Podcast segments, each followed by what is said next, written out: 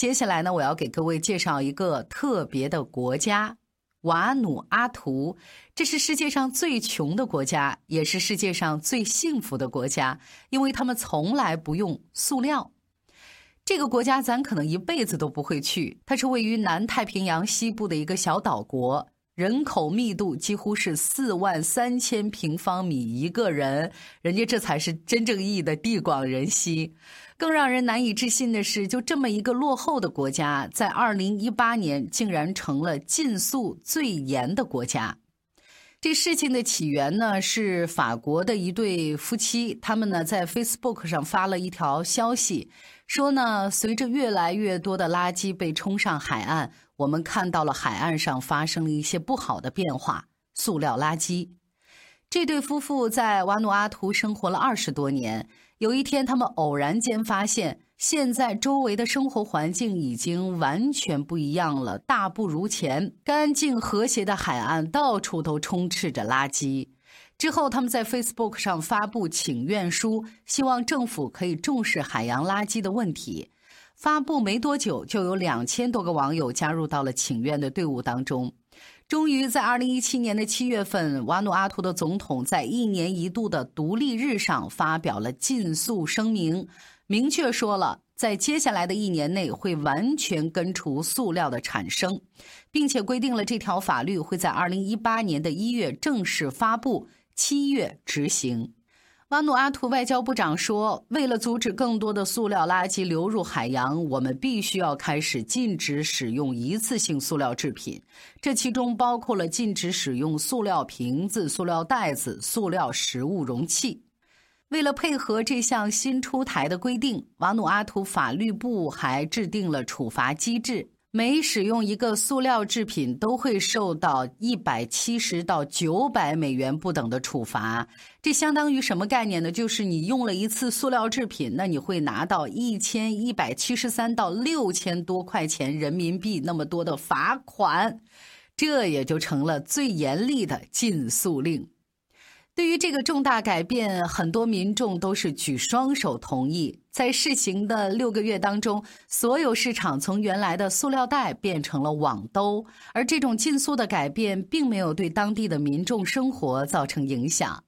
水果摊主吉米说：“对于新出台的禁塑规定，我想说，并没有让我的生意受到任何影响。”我每个周六还是会照常在这个菜市场卖我的水果，并且呢，现在每一位顾客买东西的时候都会挎上菜篮子，哇，看起来很美很舒服。我们都想努力保护我们的环境。在瓦努阿图有一种手工特产是很出名的棕榈叶篮子，这看名字我们就能猜到是什么材质做成的，就是一种用棕榈树的叶子编织成的环保篮子。别小看这款篮子啊，制作它的工艺是非常复杂的，需要大概一天的时间才能完整的编好一个篮子。那这款篮子的最大优点就是不容易变形，保存时间可以达到好几年。随着时代的发展，篮子的样式也变得越来越多，选择性呢也越来越多了。以前人们因为使用方便塑料袋而自动忽略了这些货真价实的工艺品，现在呢，人们又因为禁塑令重新关注了这些老手艺。手艺人 Selina 就说：“自从禁塑令的发布，我们的生意也变得越来越好了，很多人都会购买这些篮子，然后去买东西，我们的收入也变高了。”环卫工人罗拉说。哦，过去这个地方真的很糟糕，塑料制品到处都可以看到。自从禁止了塑料以后，几乎一夜之间，岛上的一次性塑料垃圾就减少了一半。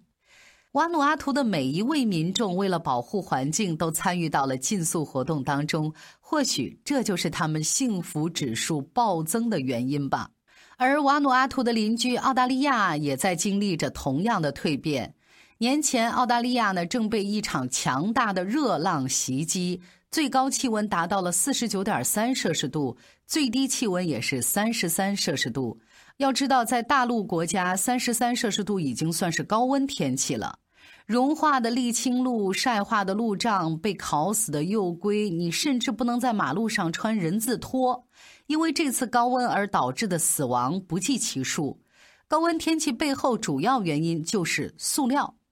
在生产塑料的同时，会释放出很多的二氧化碳，而二氧化碳的剧增会让全球变暖的脚步加快。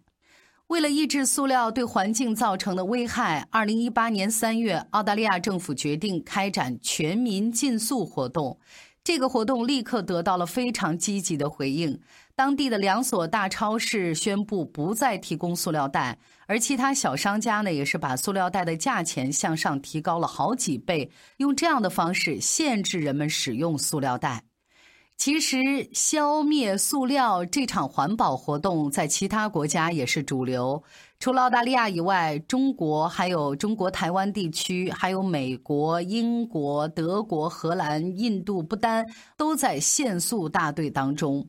以我们国家为例，二零零七年十二月三十一号，国务院正式下发了限塑文件，明确规定，从二零零八年六月一号开始，在全国范围内禁止生产、销售、使用厚度小于零点零二五毫米的塑料购物袋。从二零零八年六月一号开始，在所有超市、商场、集贸市场这些商品零售场所实行塑料购物袋有偿使用制度，一律不得免费提供塑料购物袋。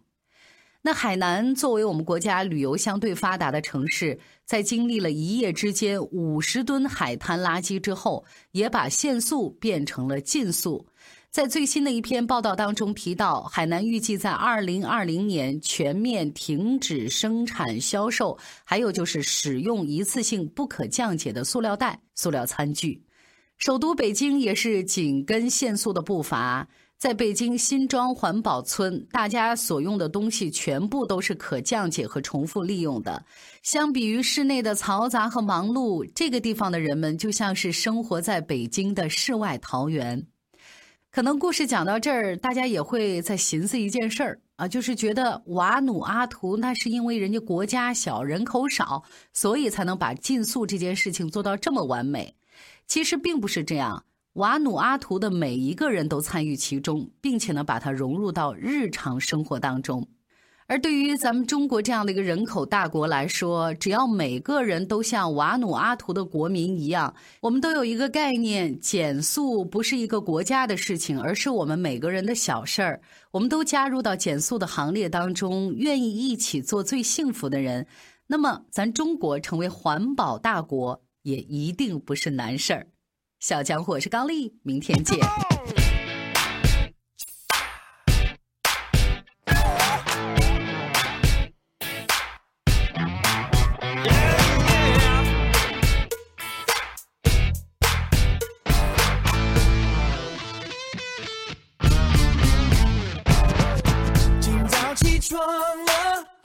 镜子里的我，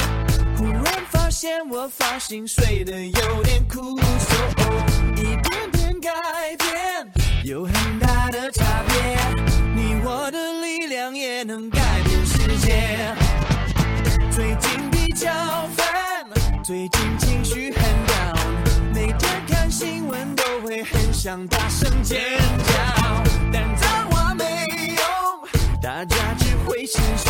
我改变自己，发现大有不同。新一代的朋友，我们好好的加油，大家一起大声地说。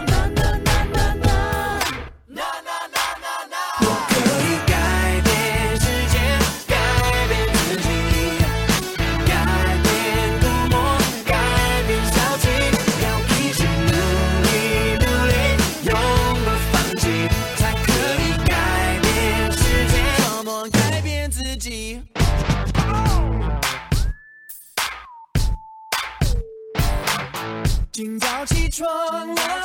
觉得头有点痛，可能是二氧化碳太多，氧气不够。一点点改变有很大的差别，你我的热情也能改变世界。只能代表自己，没有政治立场。即使这世界让我看得十分紧张，要跳